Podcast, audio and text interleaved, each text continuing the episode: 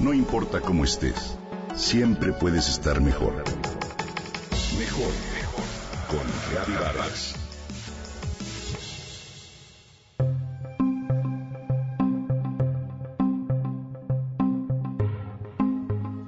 En las ciudades, entornos concebidos únicamente para el bienestar humano, saturadas de edificios y coches, cubiertas de asfalto y cemento y surcadas por cables, ductos, alambradas y cercas, es difícil pensar que junto a nosotros coexista algún animal silvestre diferente a las ratas, palomas, cucarachas, moscas y mosquitos a los que ya estamos tan habituados.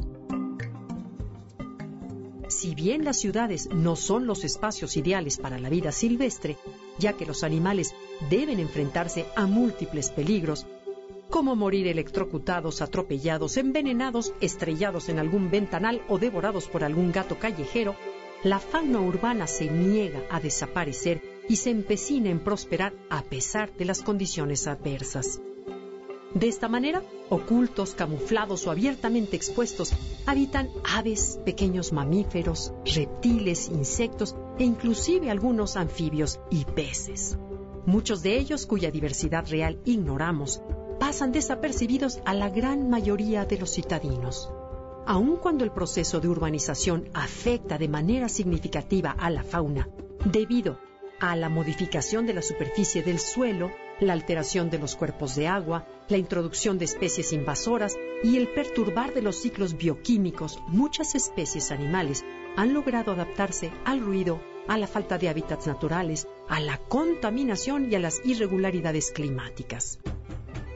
La fauna en las ciudades se puede clasificar en dos grupos, las especies exóticas y las especies nativas. Las primeras corresponden a los animales que fueron traídos de otros lugares y que en muchos casos se han convertido en plagas, como la rata gris o la rata negra, que procede de Asia y cuyos efectos negativos conocemos bien.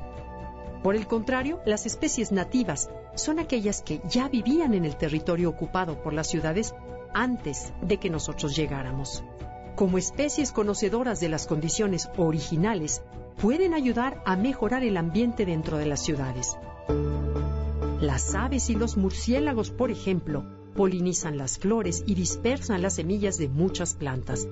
Las lagartijas controlan a los mosquitos transmisores de enfermedades y las serpientes se encargan de reducir el número de roedores plaga.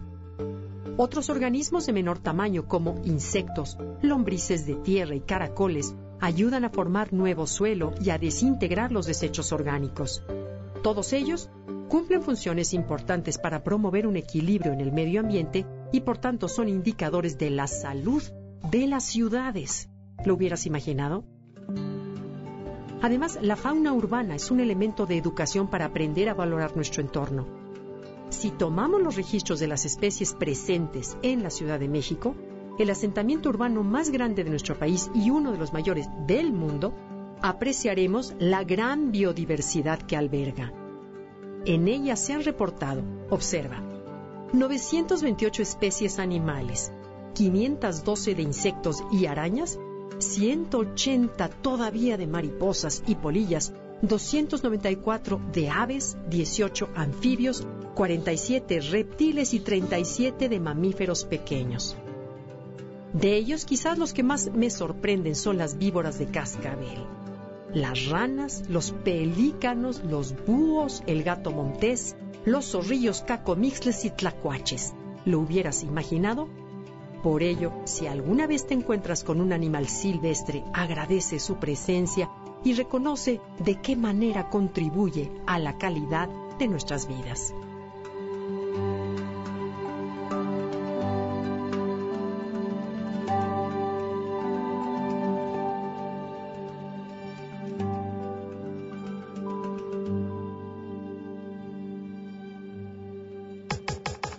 Comenta y comparte a través de Twitter.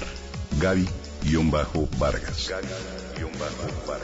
No importa cómo estés, siempre puedes estar mejor. Mejor, mejor. Con Gaby Vargas.